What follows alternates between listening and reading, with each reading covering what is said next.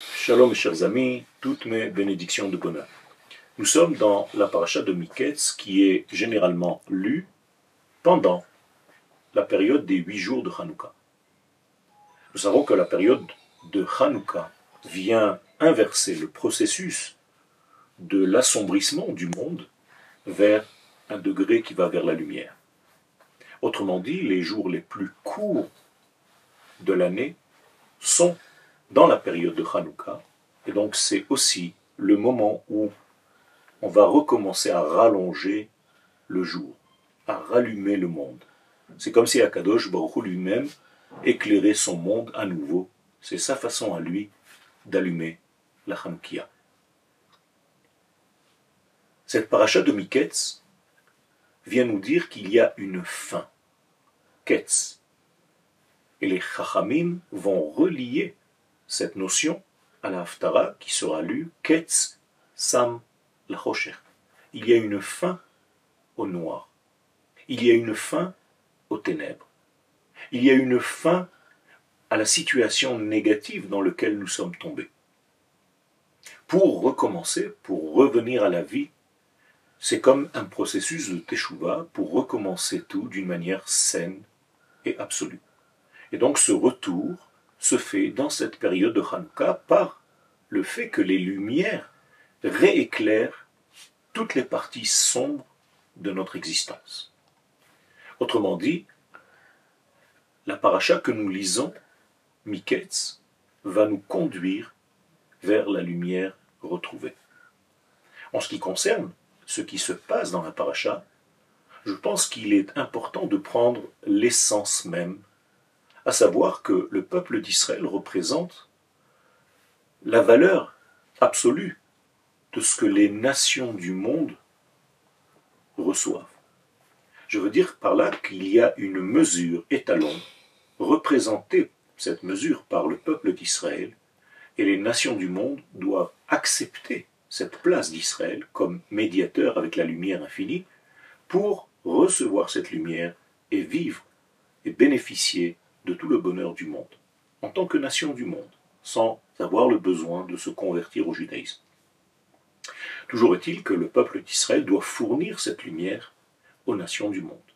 Lorsqu'il y a reproche ou haine des nations du monde vis-à-vis d'Israël, c'est parce que dans le subconscient, les nations du monde ressentent qu'Israël ne fournit pas cette lumière d'une manière suffisante. Et donc, il est de notre devoir, en tant que peuple, de savoir notre place et de rééclairer le monde. Car le monde attend qu'Israël, le seul médiateur avec la lumière de l'infini, fasse descendre cette lumière pour faire bénéficier le monde, pour la libération de ce monde, de toutes les contraintes, de tous les degrés qui assombrissent son existence. Le peuple d'Israël est donc responsable. Et c'est cette responsabilité qui va apparaître dès la paracha que nous lisons, la paracha de Miketz.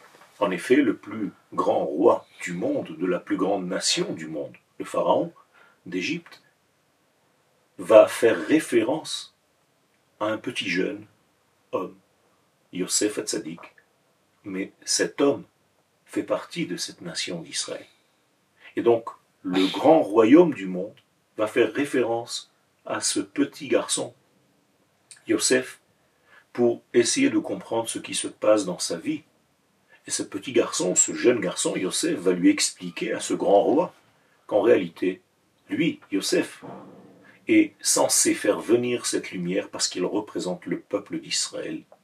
Et c'est par lui que le Pharaon recevra l'explication de ses rêves. En effet, Yosef va traduire tous les rêves du Pharaon, pas d'une manière individuelle, mais d'une manière collective, qui correspond à la royauté tout entière, alors que tous les conseillers du Pharaon lui avaient expliqué ses rêves comme s'il s'agissait d'événements individuels. Yosef comprend, par son intelligence Israël, qu'il s'agit là d'un degré beaucoup plus cosmique, beaucoup plus grand. Et effectivement, grâce à Yosef, commencera à s'habituer aux notions du divin, béni soit-il, car Yosef va tout doucement lui parler de ces notions-là. Et le fait même que le pharaon d'Égypte rêve, cela veut dire qu'il est en train de se rapprocher de la nation d'Israël, qui, elle, est la nation du rêve par définition. Et donc le roi d'Égypte, lui aussi, est en train de rêver.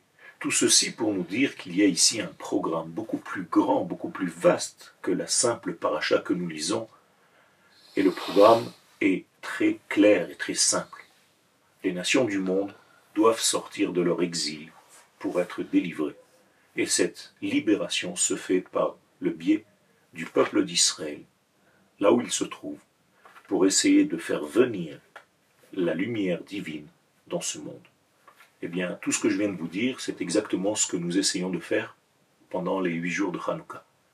Nous faisons descendre la lumière de l'infini dans ce monde pour éclairer les nations tout entières de cette lumière divine, car Israël, c'est l'intermédiaire entre l'infini et le fini. Shalom Ouvracha.